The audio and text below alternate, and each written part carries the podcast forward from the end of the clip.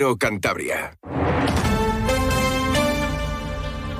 Cantabria en la onda. Deportes con Fran Diez. Onda Cero. Saludos, tiempo ya para la información deportiva de Cantabria con José Luis San Julián en la realización técnica y hoy empezamos hablando de balonmano porque regresa la Liga Sobal además con una auténtica final para el Blendio sin fin en tierras valencianas. Este fin de semana hubo parón en esa Liga Sobal por compromisos de la selección, los hispanos cayeron al final en la Golden League ante Noruega 31 a 29. Ahí teníamos a dos cántabros, a Ángel Fernández y a Dani Dusevalle. Y hoy regresa ya a la competición doméstica, que además volverá a tener partidos el fin de semana. El Blendio Sin Fin juega hoy a las 8 y es una finalísima ante el Puerto Sagunto, que es el colista. El Blendio Sin Fin es penúltimo. Y tal y como está montada esta Liga Sobal, si el Blendio Sin Fin gana allí, pues es media permanencia, es como una final, porque al final estos equipos de abajo se la juegan prácticamente entre ellos.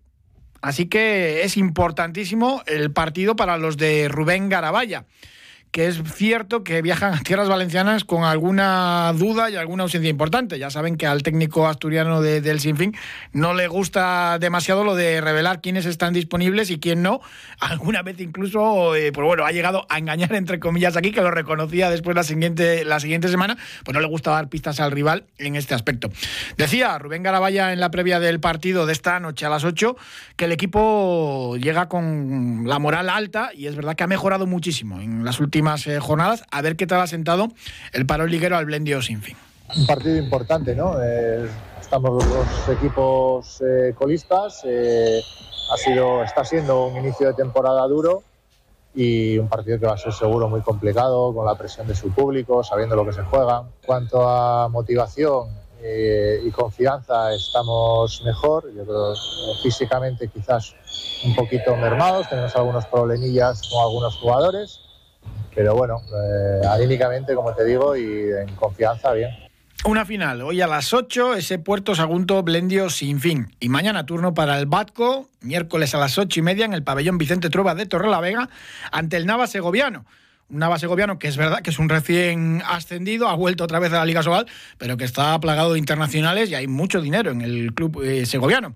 Alex Mozas hablaba de este partido. Es verdad que la escuadra naranja esta temporada está sufriendo más de, la cuenta por diferentes motivos en, la Liga Sobal y necesitan este partido eh, volver otra vez por, la senda del triunfo y sobre todo de las buenas sensaciones. Escuchamos a Alex Mozas. Bueno, el pues un partido complicado contra un rival bueno que está empatado con nosotros en la clasificación, recién ascendido, pero pero no como otras temporadas, sino recién ascendido con jugadores de mucho nivel internacionales que mantienen el bloque y que además ha hecho buenos fichajes y sobre todo que tiene un entrenador que para mí es de los mejores de la liga. Y bueno, pues eh, será un partido otra vez muy igualado, muy difícil, como todos los de esta liga, pero especialmente pues eh, con los dos equipos necesitados de puntuar. El sábado el Batco vuelve a jugar a las siete y media, lo hace en Pamplona ante la Naitasuna y el Sinfín juega en el pabellón exterior de la Doricia el domingo a las 8 de la tarde, horario poco habitual para los infinistas, ante el Vidasoa segundo en la tabla, complicado puntuar ahí, así que por eso es tan importante el partido de esta noche a las 8 ante el Puerto Sagunto.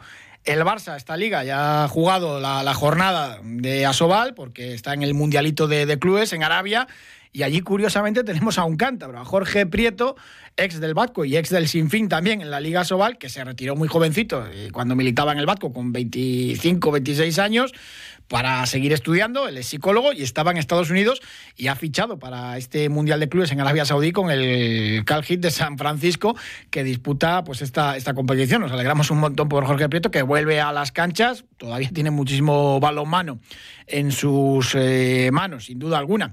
Por cierto, también otra noticia de, balonmano de hoy. Eh, Ambros Martín, el seleccionador de las guerreras, daba hoy su lista para el torneo internacional que se disputa en Santander eh, este mismo mes, del 24 al 26 de noviembre, en el Palacio de los Deportes de Santander, que va a ser fundamental para preparar el Mundial que se va a disputar en países, los países nórdicos, Dinamarca, Noruega y Suecia. Ya tenemos esa lista y de ahí habrá alguna baja después de este torneo de, Santander. El viernes 24 de noviembre a las 7 en el Palacio de, de los Deportes, España-Japón, el sábado el España-Argentina y el domingo el España-Serbia, balonmano femenino de primerísimo nivel que vamos a tener a finales de este mes aquí en la capital de Cantabria. Hacemos un alto y vamos ya con la actualidad del Racing. Ya puedes disfrutar de las decimosextas jornadas de la langosta en el restaurante Astuy de Isla, del 20 de octubre al 19 de noviembre. Reservas en el teléfono 942-679-540. Directamente de nuestros viveros naturales de langosta a la mesa. Un lujo al alcance de todos. Hotel Restaurante Astuy, Isla. Anoche se cerraba la jornada en segunda división con el empate sin goles entre el Zaragoza y el Oviedo. Los maños que tienen un punto más que el Racing y el Oviedo está a tres de los santanderinos. Con lo cual, la verdad que tiene razón José Alberto López, el entrenador racinguista, cuando dice que las cosas no están tan mal. A pesar de la pequeña crisis que ha supuesto pues, dos derrotas consecutivas en Liga, la primera de ellas en el Sardinero ante el Racing de Ferrol y la eliminación coopera. Mañana regresa a los entrenamientos la plantilla en la Albericia, a eso de las 11. Hoy disfrutan de la jornada de descanso para preparar ya pues ese partido del sábado a las 4 y cuarto en el Sardinero ante el Valladolid. El partido del Zaragoza ha afectado al Cayón, otro equipo cántabro, porque el sorteo de Copa finalmente no va a ser este viernes, sino que va a ser el miércoles que viene. ¿Por qué? Porque quedaban de disputar eh, dos partidos aplazados en su momento por el temporal de la primera ronda de Copa del Rey, el Gimnástica Segoviana contra el Sestao, que juegan hoy, y el partido del Zaragoza, que juega en tierras valencianas ante el Ceneta, y al final, claro, el Zaragoza jugó ayer, juega el sábado, no, va, no quería jugar, ni mucho menos el miércoles, y va a jugar finalmente el martes de, la semana que viene a las 8 de la tarde en, tierras valencianas, con lo cual el sorteo pasa al miércoles, día 8, ese, ese sorteo de la Copa del Rey, el miércoles día 15 a la 1, ese sorteo, el Cayón, el único equipo cántabro ya que queda en, Copa del Rey. De la actualidad, la actualidad del Racing, sobre todo, destacar las palabras de la consejera, de Cultura, Turismo y Deporte, Eva Guillermina Fernández, acerca de la publicidad institucional que iba a lucir el Racing. En principio todo iba a ser inminente, pero parece que se va retrasando. Sí, había hablado incluso de una camiseta de, entrenamiento donde pues, figuraría la, publicidad de Cantur o un arco. Eh, antes de, que los jugadores saltasen al terreno de juego en los partidos de casa, con, publicidad de, turismo de Cantabria.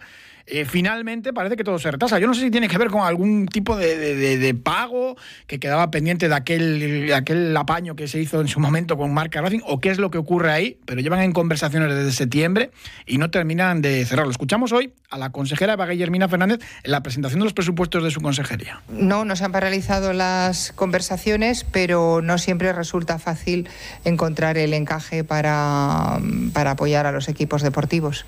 Pues es curioso porque vemos publicidad en el Grupo Alega del Gobierno de Cantabria, en el Sinfín o en el Batco y con el Racing parece que algo se ha torcido porque la propia presidenta del Ejecutivo, María José de Buruaga, se comprometió públicamente ¿no? a, que iba a haber esa, esa, publicidad y que se iban a adherir también al convenio, de, al anexo al convenio de uso de los campos por el Sardinero en el que figura el club y el Ayuntamiento de Santander, y de momento pues siguen ahí embarrados en problemas jurídicos para determinar pues, eh, pues esa publicidad institucional para pues, bueno, que el Racing luzca y anuncie Cantabria pues eh, por todo el mundo, ¿no? porque el fútbol y la segunda división pues, se puede seguir en, prácticamente medio planeta desde el propio club siempre se comenta ¿no? que es el mejor soporte publicitario de la comunidad autónoma. Pues de momento eh, siguen las conversaciones, pero nada cerrado. Lo que sí está en marcha y se va a licitar son las gradas cubiertas de las instalaciones en de la Albericia, que había prometido ya y había presentado el anterior eh, gobierno de Cantabria y que salen a licitación por unos 600.000 euros, junto con otras obras importantes deportivas que destacaba mm, Eva Guillermina Fernández, la consejera.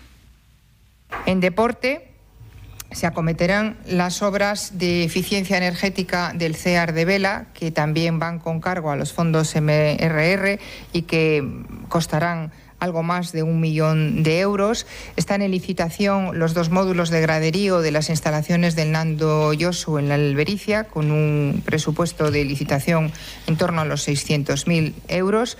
El campo de fútbol de Bárcena de Pie de Concha, también en torno a los 600.000 euros. Y el polideportivo de Cartes, con un coste de 800.000 euros, aparte de varias nominativas a ayuntamientos para que puedan ir mejorando sus instalaciones deportivas. Y en lo deportivo queríamos conocer la opinión de cómo vio al Racing en Santo Domingo, en esa derrota ante el Alcorcón, de Arturo Herrera, periodista eh, que habitualmente sigue el fútbol nacional en varios medios de comunicación, entre ellos Onda Madrid, con el que retransmitió también el partido del Racing y que no se pierde un partido del conjunto santanderino. Arturo Herrera, ¿qué tal? Buenas tardes. Hola, Fran, ¿qué tal? ¿Cómo estás? Y siguiendo la actualidad del Racing desde hace muchos años también con, con Fútbol Fantasy. Sí, sí, sí, desde el 2013, cuando descendió justo a Segunda División B. Bueno, la verdad que el Racing no dejó buenas sensaciones en Santo Domingo. No, ya desde el minuto 5 o 10 se notaba que el Alcorcón había planteado el partido mejor que José Alberto y los chispazos llegaron por parte del conjunto amarillo. De hecho, es que lo que resume todo es el gol de Jacobo que remata tres veces de tres maneras distintas y ante tres racinguistas diferentes. ¿Eres de los que te habías emocionado pensando ya en un playoff de ascenso, en las buenas sensaciones de, principio de temporada o no? Sí, y sobre todo cuando había ganado el Racing tres partidos seguidos después de haber tenido ese bache contra el Leganés y contra el Tenerife, que eran partidos a priori que ibas a perder, pero nadie se esperaba caer frente al Racing de Ferrol o contra el Alcorcón está siguiendo pues eh, mucho fútbol diferente en, diferentes medios. Eh, la verdad que este Racing sí es que es verdad que cuando combinan arriba Íñigo Vicente, Peque, Andrés Martín, las sensaciones son extraordinarias. Lo que pasa claro, vemos eso eh, muy poquitos minutos durante los partidos. Sí, al final son coletazos, pero cuando se juntan varias acciones de mucha calidad, pues de lo que comentabas, de Íñigo Vicente, de Peque o de Andrés Martín, que en los primeros partidos en el Sardinero que siempre actuaba, anotaba, pues te hace ilusionarte porque al final lo que define a un equipo pues es la calidad en esa zona y el Racing la tiene. La cosa es que ahora a lo mejor con el doble pivote que ha instaurado José Alberto, José Alberto pues le falta un poquito de músculo, de resistencia y alguien que robe balones para dárselos en buenas condiciones. Pero claro, no puedes tener todo. Si pudieras mezclar las cuatro características que tienes en el centro del campo en dos futbolistas, Grenier, Íñigo Aldasoro o Iván Morante, pues sería todo mucho más fácil, pero como cada uno tiene un rendimiento concreto, pues es ahí donde está el, mérito del rendimiento que le debe sacar José Alberto a lo que tiene. ¿Cómo viste a José Alberto en la rueda de prensa posterior a la derrota ante el Alcorcón? Un poco sorprendido por lo que le había pasado y también algo triste, pero claro, es que era la tercera derrota consecutiva y después de cómo reaccionó en Zamora, pues sí que estaba un poco más cauto pero sí que se le notaba un poco abatido. Mm, comentabas antes lo del doble pivote, es verdad que el propio técnico del Racing decía que había que parar la sangría de goles que está encajando el equipo y aunque quizás está cargando mucho las tintas sobre los laterales, los mediocentros eh, también deben cargar con parte de esa culpa, ¿no? Sí, y sobre todo un apunte concreto es que yo creo que Mantilla debería haber jugado de lateral derecho porque la baza más importante del Alcorcón era Adai y se vio en el golazo que marcó y en el contraataque ese que pudo marcar que se estrelló contra el palo.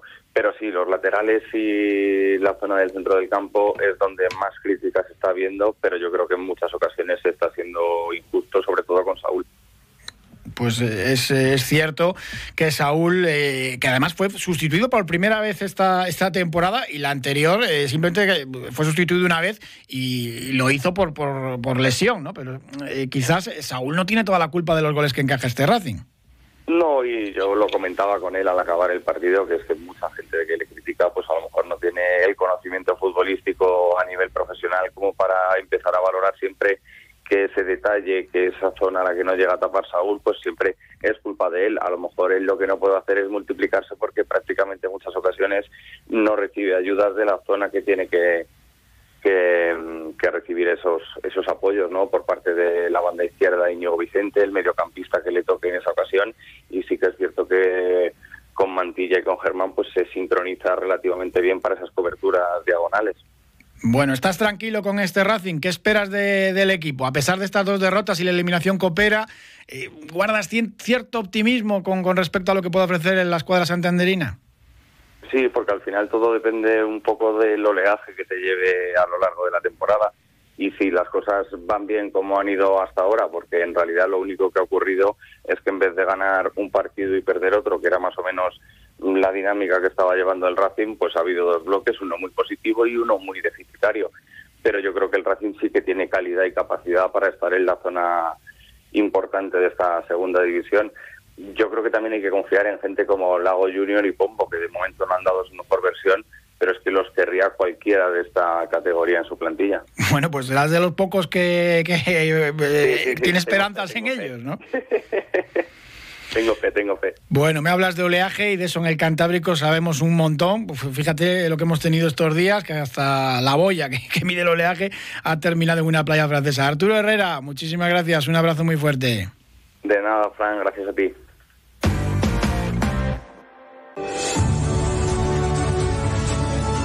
Si este año te has propuesto comer saludable, de personas cocinando con sentido, te lleva hasta tu puerto un servicio de catering de calidad con productos frescos, de la tierra, ecológicos y a domicilio. Infórmate en depersonascocinandoconsentido.es. Ampros, creando oportunidades para las personas. Esta tarde a las siete y media en la librería La Vorágine de Santander presenta su nuevo libro el periodista gaditano Fonsi Loaiza, Machismo, Mafia y Corrupción en el fútbol español. De estas tres cosas tenemos en el fútbol español para dar y para exportar. Fonsi Loaiza, ¿qué tal? Buenas tardes. Hola, ¿qué tal, Fran? Un placer. Y además eh, has elegido Santander para pues bueno, presentar eh, este tu último, tu último libro, eh, la primera ciudad en, en España.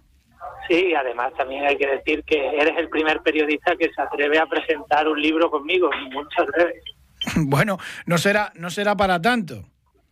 Bueno, eh, la verdad que ya sabes cómo funciona el mundo del periodismo en fútbol y el poder que tienen diversos dirigentes de estos, de estos equipos. El libro está escrito antes del escándalo de Rubiales y su famoso piquito que desgraciadamente ensombreció el, mayor éxito del fútbol femenino español, aunque no queramos, eh, fue así y pues bueno, de alguna manera la actualidad eh, ha puesto en el foco también esta, esta obra, ¿no? Sí, además era un caso que ya estaba siendo documentado por varias periodistas y que yo lo recogí en el, en el libro. Había 15 jugadoras de la selección española que ya estaban luchando contra el machismo de Rubiales y de Jorge Vilda y que se enfrentaron a la federación y que a pesar de ello fueron señaladas lamentablemente por la prensa y fueron llamadas por el diario Marca, el supuesto diario de todas las aficiones, como santajistas, cuando para mí son un ejemplo de dignidad y eh, lo que hizo, por ejemplo, Mapi León de no acudir al Mundial eh, como protesta ante el machismo y ante la situación que vive la mujer en el deporte me parece ejemplar. Lo cierto es que Luis Rubiales ya había dado muestras de, machismo y de comportamientos eh, pues tremendos en, este aspecto y en otros antes de, este piquito, ¿no?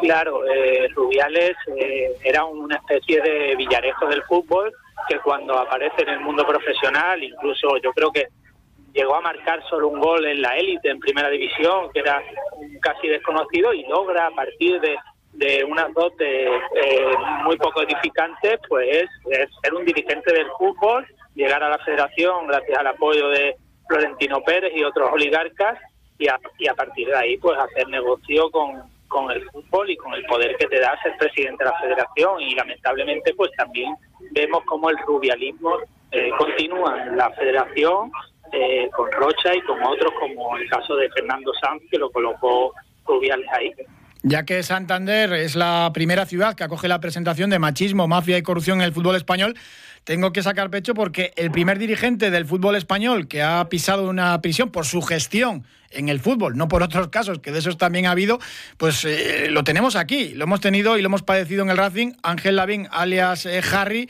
que hombre, era un hombre de paja, pero al menos eh, pisó cárcel gracias al empuje de mucha gente que, quiso que hubiese cierta justicia. No aparece en el libro porque, pues bueno, apuntas más alto y a dirigentes más conocidos, pero bueno, hay que destacar que de vez en cuando y con mucha gente detrás empujando, empujando, pues se consigue algo de justicia. Sí, claro, en Santander habéis vivido pues dirigentes como Peterman, ¿no? Que también cuento en el libro como su abogado era el ultraderechista Javier Tebas, que a día de hoy es el presidente de la Liga. En el libro eh, tiras mucho de hemeroteca. Qué mala es la hemeroteca para eh, un poco contar la historia de muchos personajes de, manera aséptica, porque vas recogiendo eh, pues diferentes declaraciones ¿no? de, de todas estas personas que tienen mucho poder en el mundo del fútbol. Sí, vistas todas estas declaraciones, se ve todo ese machismo que sigue latente en el mundo del fútbol. El caso de eh, que además no solo es dirigente del Atlético Madrid, sino que controla el cine en España, pues eh, es gente con, mucho poder y que, pues, el machismo, pues a pesar de que Rubiales eh, cayó, ellos han seguido igual. La dedicatoria del libro eh, es muy bonita. Quienes aman el juego y odian el negocio, pero eh, el fútbol cada vez es más un negocio y menos juego, ¿no? Total. El fútbol se ha convertido, yo creo que eh, la mayor mafia del siglo XXI. Lo, lo demostró Football League cuando destapó que todos los clubes, los equipos de fútbol tienen el dinero en, paraísos fiscales y, y luego, pues, cuando son juzgados, ninguno ha entrado en prisión y tienen todo tipo de beneficios. Se creó incluso en, España una ley Beckham para que tributaran como los mileuristas y a pesar de ello, después de ser juzgados, ninguno ha entrado en prisión. Además, eh, pues bueno, eh, citas a, gente como Marcelo Bielsa o Dante Panzieri, el, periodista eh, argentino, que, son referencias también de ese otro fútbol que, tiene poco que ver con muchas veces con, el negocio, ¿no? Aunque Bielsa lo recoges también en el libro, ¿no? Como dice, para llegar a esto seguramente has tenido que pasar una trayectoria muy dura, ¿no? Que, que supone, pues, haber pisado, ¿no? Por decirlo de alguna manera, pues algunas personas. Claro, él reconoce que dentro del fútbol profesional los que llegan ahí dejan de ser transparentes porque es un mundo opaco y esas personas pues eh, olvidan la raíz del juego, de, deporte limpio y tienen que hacer una profesión que está vinculada al cochino negocio. Eh, recoges también pues la historia de Dante Panzieri, ¿no? uno de los grandes ¿no? de, la literatura relacionada con el fútbol, con su dinámica de, lo impensable, ¿no? junto con, no sé, el, negro Fontana Rosa, Osvaldo Soriano, pero en el caso de, Dante acabó un poco pues eh, fuera del periodismo, le, echaron por, por denunciar precisamente pues la utilización que hubo con el Mundial de, Argentina 78 por, por parte de un régimen dictatorial. ¿no? Exacto, muestro pues cómo eh, los periodistas eh, que se atreven, que son críticos, eh, que son valientes, como el caso que comentas de Panseri, que se enfrentó al mundial de, del dictador Videla, pues luego son apartados. También ha ocurrido con, con el mundial de la vergüenza de, de Qatar y al final pues se ha permitido que se disputara con más de 7.000 obreros fallecidos en, la construcción de los estadios. Es verdad que el fútbol muchas veces sirve como, como arma propagandística ¿no? para, para diferentes gobiernos, muchas veces para dictaduras. También es cierto que de alguna manera da, da libertad y alegrías también al pueblo, ¿no? Aunque se diga lo del opio del pueblo, muchas veces también da, da alegría y hay gente que, que, que, que tiene la esperanza puesta en el fútbol o en su equipo. Sí, sí, además también es un reclamo de protesta. Los, los días estamos viendo a muchas aficiones apoyar mostrar solidaridad con el pueblo de Palestina, enfrentándose a todo tipo de censuras y de prohibiciones. Y están dando un ejemplo de compromiso. El libro se titula Machismo, Mafia y Corrupción en el fútbol español. ¿Estamos tan mal o, no? Sí, cada vez el fútbol se va a convertir en más negocio. Lo estamos viendo también, por ejemplo, eh, con la aparición de Arabia Saudí, muchos futbolistas, Benzema, eh, Cristiano Ronaldo, Neymar, eh, futbolistas pues son millonarios prematuros que acaban en estos regímenes autoritarios y que pues están utilizando el fútbol para blanquear sus dictaduras. Siguiendo el fútbol de, la segunda categoría en España, pues uno se da cuenta que ves, pues este club pertenece a unos mexicanos, este otro también eh, empresarios de, otro país, el Alcorcón a un fondo de inversión de Estados Unidos. Cada vez está llegando más tipo de, compradores y dueños de, equipos, eh, pues esos fondos de inversiones del extranjero. ¿Esto, ¿Esto cómo lo ves? Sí, están entrando esos fondos buitres, fondos de inversión estadounidenses y de incluso para clubes como el Barcelona o el Real Madrid, que también están apareciendo esos negocios que están perdiendo con los aficionados el poder de, enfrentarse ante ellos porque ni saben quiénes están detrás es eh, preocupante, eh, sin duda alguna, y en el libro también, pues bueno, eh, tratas casos más actuales, ¿no? Lo de, lo de Negreira, casos relacionados con, con la corrupción, ¿no? Ya no solo arbitral, muchas veces. Sí, en este caso del Barcelona, pues señaló toda la vinculación de la burguesía catalana, como ha aprovechado el Barça para todos sus tejemanejes, ¿no? La aparición de Jordi Puyol, incluso su, su mujer Marta Ferrusola, que hacía eh, con su empresa el jardín, el jefe de, del Camp Nou y, y era un patatal entonces. Y después de documentarse y contar todas estas cosas, ¿todavía te sigue gustando el fútbol o nada de nada? Bueno, yo la verdad que cada vez creo menos en el fútbol. Eh, hoy en día creer en un resultado de, de un partido de fútbol es como creer en los milagros de la Virgen del Rocío. Así que eh, cada vez lo veo menos, pero bueno, me sigue gustando. ¿Y eres de algún equipo todavía o lo ves ya con también con, con mucha resignación? ¿O, o tenías, tenías un club o algún jugador favorito de cuando eras niño? Sí, yo defiendo que cada uno tiene que ser del equipo de su ciudad, como estáis aquí en el Racing, y yo, como soy gaditano, seguiré siendo siempre del Cádiz. Nos tenéis que devolver aquello que hizo Irigoyen, la liguilla aquella de Irigoyen que terminó el Racing descendido. Sí, Irigoyen era uno de, de esos capos, digamos, del fútbol que narro en el libro. Está claro. Y Mágico González, una institución y un futbolista diferente, de estos que renunciaban un poco a la fama y el dinero, ¿no? Sí, sí, eh, el Mágico pues eh, tiene mucha leyenda en Cádiz, es pues una persona que incluso eh, cuando había un oligarca en Cádiz que vendía pisos eh, carísimos, le mandó una vez una carta y le dijo que eh, del dinero usted es esclavo. Y yo creo que él defendía el placer de jugar por encima del dinero. Me acuerdo que marcó un auténtico golazo al Racing, a Pedro Alba, y el guardameta cántabro fue hasta el centro del campo a darle la mano, ¿no? Un gesto muy deportivo a- al futbolista hondureño, que yo creo que es uno de los momentos también más bonitos de, la historia de la liga, que el fútbol a veces también tiene estas cosas. Sí, sí, fue un golazo espectacular y fue digno de elogio y yo creo que el mágico no solo era querido en Cádiz, sino en todo el mundo. Hay gestos eh, deportivos y también, desgraciadamente, en el fútbol español, machismo, mafia y corrupción. El último libro de Fonsi Loaiza, el periodista gaditano, que presenta hoy en Santander, primera ciudad que acoge la presentación del libro a las siete y media en la librería La Vorágine. Fonsi Lo- Loaiza, muchísimas gracias y suerte con el libro. Muchísimas gracias a ti, un placer.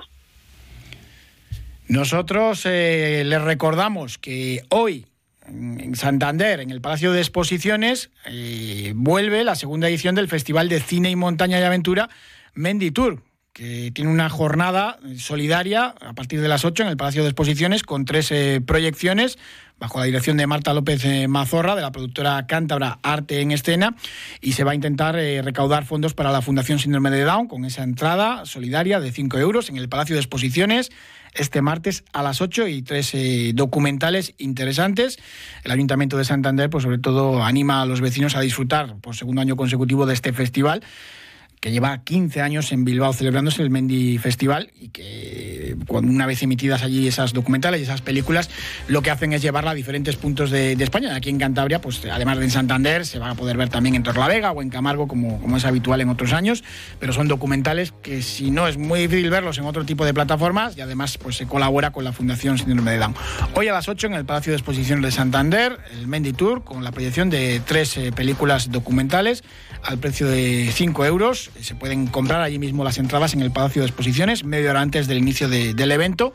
También se han podido adquirir en el Club Alpino Tajayerro en- y en diferentes puntos de, la ciudad. Así que también, pues bueno, les invitamos eh, a presenciar esas tres películas en el Palacio de Exposiciones a partir de las 8. Y recuerden que a las 7 ese partidazo entre el Puerto Sagunto, colista de la Soval, y el Blendio Sin Fin, que es penúltimo con un punto más que los valencianos. Este partido, en este caso, hay que pagar para verlo en plataformas, eh, pero se puede seguir en directo también. Y mañana, en el Vicente Trueba, a las ocho y media, ese partido también de Asoval, el Batco Nava, hoy y mañana manda la Asoval con jornada intersemanal. Recuerden también que se lo contábamos al principio del programa, que vuelven a jugar el fin de semana. El Batco el sábado a las siete y media en Pamplona ante la Netasuna y el Sinfín en la Albericia el domingo a las 8 ante el Vidasoa. Había muchas cosas que contarles de, de balonmano.